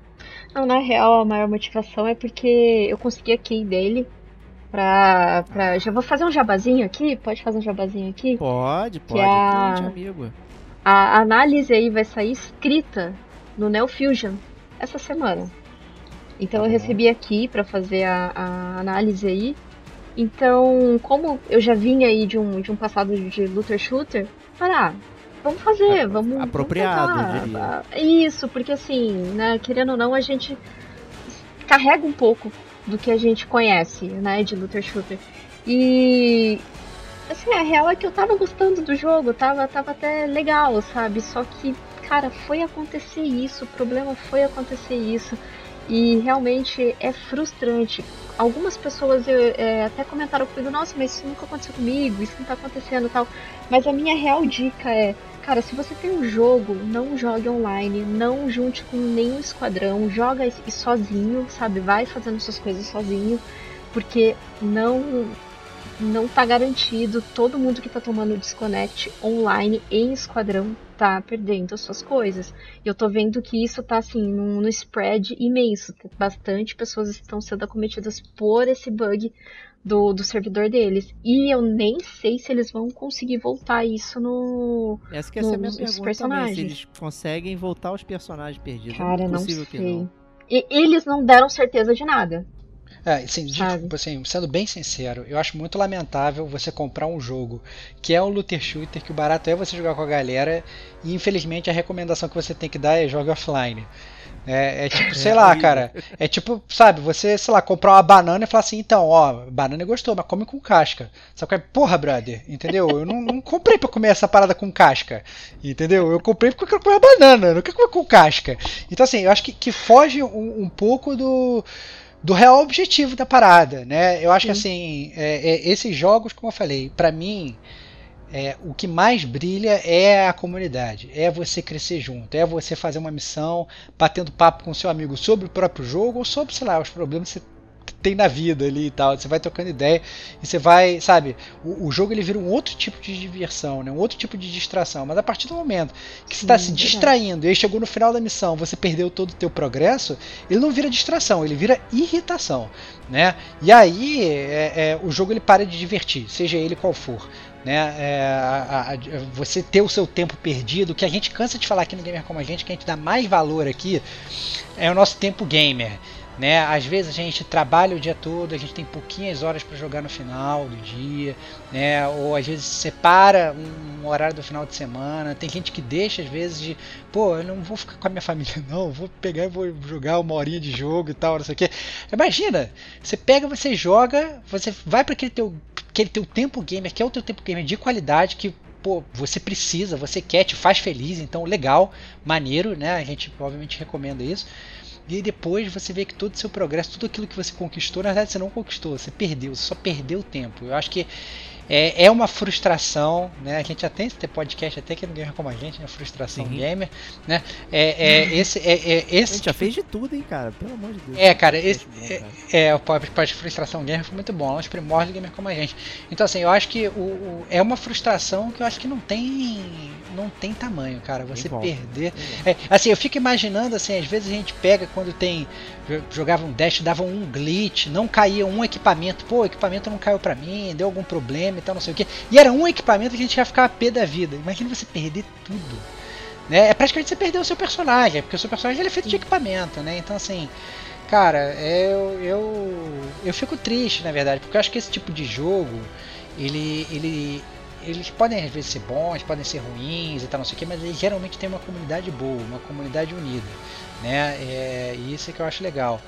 Mas não tem como você sustentar uma comunidade se o seu produto ele é falho, né?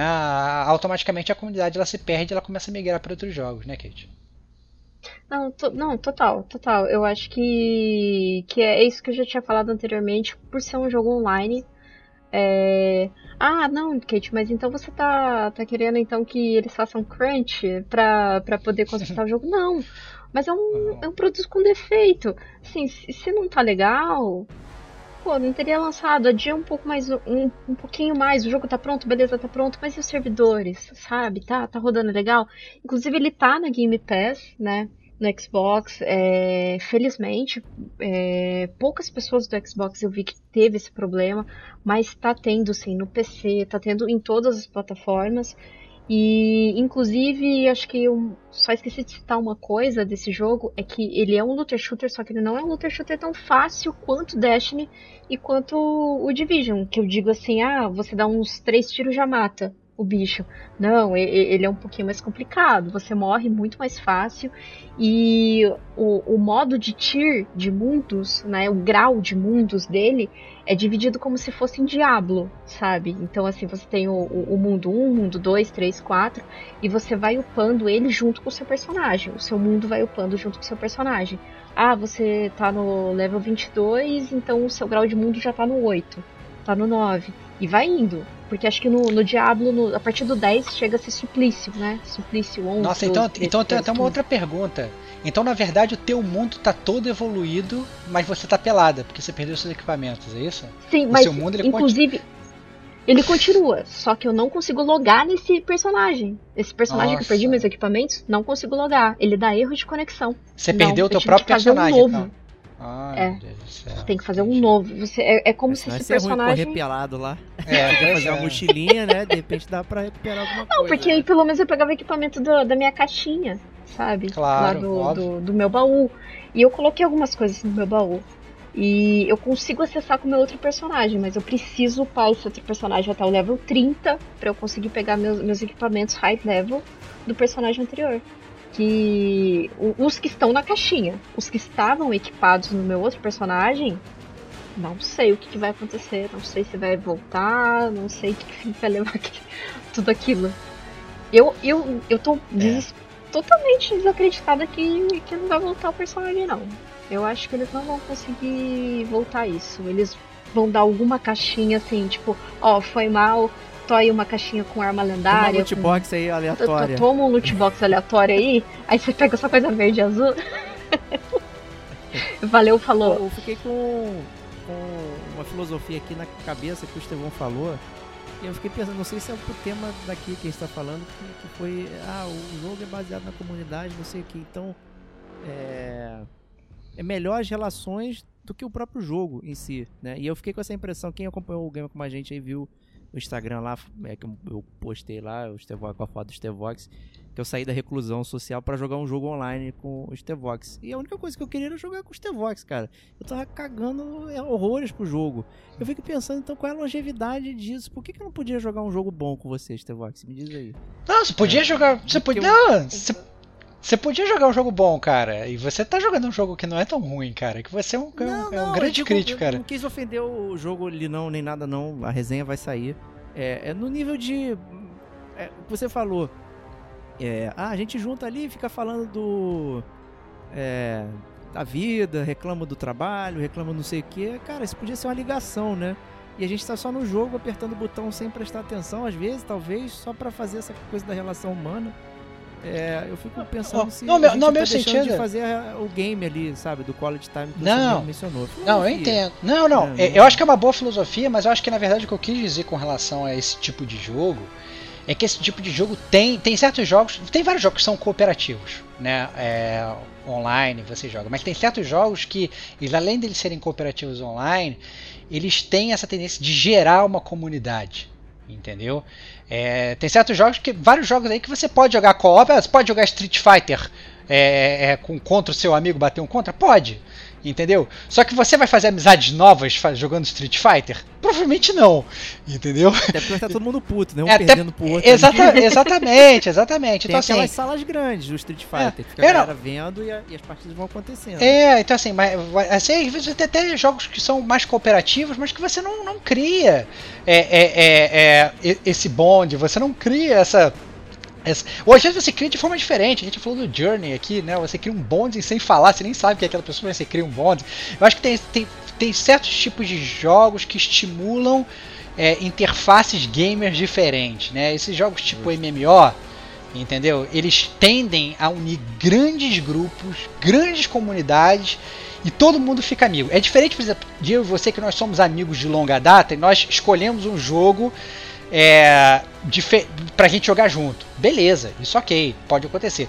Mas eu, por exemplo, conhecer o Diego online e vir- me tornar um grande amigo do Diego, tem que ter um certo, uma certa comunidade ali para receber aquilo. É isso que eu quero dizer.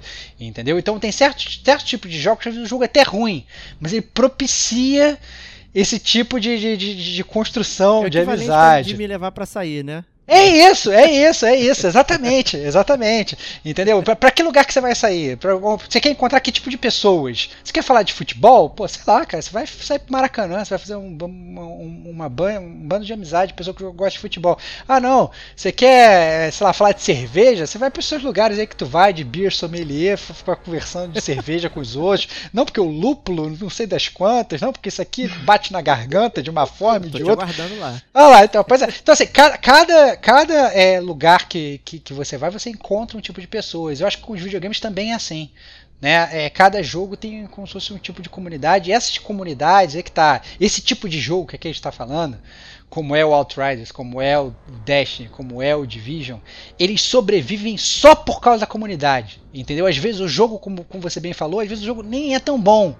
Mas ele sobrevive por causa da comunidade, porque todo mundo tá ali fazendo amizade, conversando e tá não sei o que, as pessoas se unem, as pessoas ficam amigas, depois as pessoas gravam podcast, entendeu? As pessoas é, é, é, é criam esse tipo de bond. Então, eu, o que eu fico triste é que a gente vê um jogo que tinha um potencial para criar uma puta comunidade eventualmente a comunidade não sustenta, porque você, vai, você não vai ficar jogando um jogo que não tem nenhuma recompensa, ou que a recompensa é falha, ou que tem muito bug.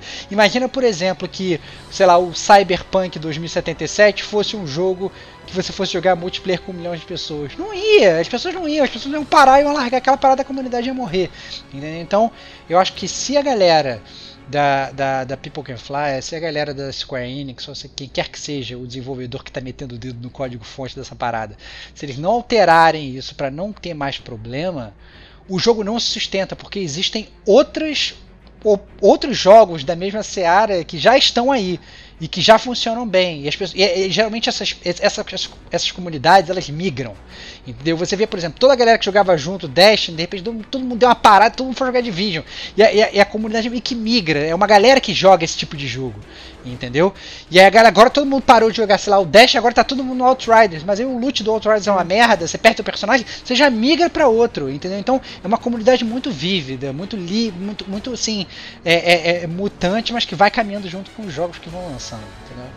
Fora que você tem jogos online de graça. Então, assim, é, é. Tem uma gama de jogos online de graça. Sim, uh, tem Apex, então você pode migrar muito fácil para outros jogos. Não, tudo bem que, que, que daí sai um pouco dessa coisa de looter shooter e vai pra, pra Battle Royale. Mas assim, é, é uma questão de você perder a comunidade, de você perder a confiança da comunidade. E que é, é a comunidade que constrói a longevidade desse tipo de jogo. Então, assim, pra mim, cara, totalmente assim é, se eu tinha algum, algum tipo de expectativa nesse jogo, morreu junto com meus equipamentos. Essa é a famosa desrecomendação. É, cara, que merda, que merda. Eu, triste. eu fico triste, porque Esse realmente. Foi o assim... bait aqui pro mini detonando agora sobre comunidade gamer aí, ó. Olha aí, muito um bom. Tema. Muito, muito bom. bom. excelente, cara. É, é um tema que dá realmente, dá realmente para um falar bastante. Legal. É, dá um é. programa legal porque são coisas vivas, né? Ele transcende até um pouco do que é o próprio videogame e o jogar em, em si, né? É muito diferente. Justiça. Então é isso aí, gente. Obrigado aí, detonando agora, Kate. Obrigado aí por ter trazido a má notícia do Outriders pra galera. Evitem. Eu que, eu que agradeço a, a ter vindo aqui e ter assim explanado tudo isso que que tava assim engasgado e eu tinha que falar em algum lugar. falar, gente, pelo amor de Deus, não comprem isso, pelo menos por hora, espera uma promoção, 280 reais é muito caro para você. É, é 280 reais de frustração. Então, assim, não comprem. esperem. Esperem, esperem muito, porque não vai ser o próximo patch que vai que vai consertar todo o jogo. É, tá, tá muito bugado ainda nesse sentido de online. No entanto, que PC e console foi desativado o cross, porque tava com muito problema e o servidor não tá dando conta. Então não, 200, 280 reais é muito dinheiro, 300 reais é muito dinheiro no jogo. Então assim, esperem, esperem. E obrigado. O Cyberdeco lá é, funciona, né, do Day 7, né? Ele ah, até boa. veio falar com, comigo lá. Fiquem... Eu falei, aguarda aí que a gente vai falar sobre isso, né? Então nem Day 7. É, eu, eu, eu, ainda diria mais. Fique atento no Gamer Como a Gente News, nosso podcast de notícias, que eventualmente a gente vai explanar mais sobre notícias sobre os bugs de Outrider, se foi consertado, se não foi, né? Isso eventualmente vai acabar aparecendo na nossa pautinha lá. E aí você vai ficar bem antenado. E a própria Kate, que sempre participa do Gamer gente News, ela vai poder falar, ok, galera, voltei a jogar, me encontrem lá e tal. E aí, e aí todo mundo se encontra lá na galera do Outrider. É, isso aí. A gente, é, a gente vai saber, a gente vai saber quando tiver bom, quando pipocar a platina da Kate, essa é a verdade. Justíssimo. É então, platine também o Gamer Como a gente, ouça todos os episódios, não perca nenhum, porque tem sempre uma discussão legal para você, tipo essa surpresa aqui no meio detonando agora. Semana que vem estaremos de volta. Então, um grande abraço e até lá. Tchau, tchau.